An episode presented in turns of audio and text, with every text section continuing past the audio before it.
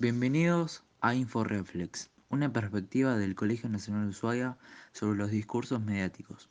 Hoy vamos a presentarles nuestro observatorio de medios. Nos proponemos analizar todo lo que vemos y escuchamos día a día en los medios tradicionales de comunicación y en las redes sociales. Roberto, ¿qué opinas vos sobre lo que pasó anoche?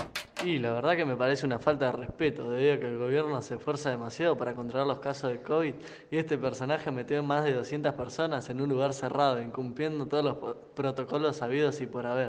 Estoy totalmente en desacuerdo con lo que me decís, porque en el estudio hacen hisopados día de por medio y el estudio cuenta con más de 1200 metros con ventilación durante todo el rodaje del programa. Y además, como mucho eran 33 personas. La gran mayoría del país opina como yo. Mirá estos comentarios de Twitter. Volvieron sin barbijo, sin distanciamiento. Qué ejemplo, la verdad. Un laburante cumpliendo las restricciones sin poder ver a su familia. ¿Qué caja boba tiene la televisión argentina? Sin distanciamiento, sin barbijos, todos juntos en un lugar cerrado por calefacción. Y viva la Pepa. La gente está enojada porque no puede salir de sus casas ni ir a trabajar. Y estos hacen lo que quieren.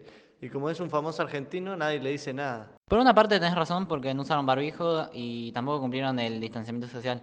Pero por otra sí tengo razón debido a que hisoparon a todos los participantes.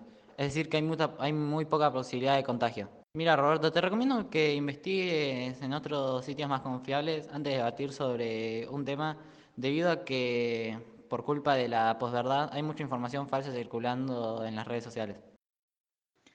Esperamos haberlos invitado a reflexionar sobre los discursos de los medios y las redes sociales.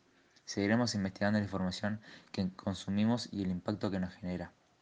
Los esperamos en el próximo episodio. Los saluda InfoReflex.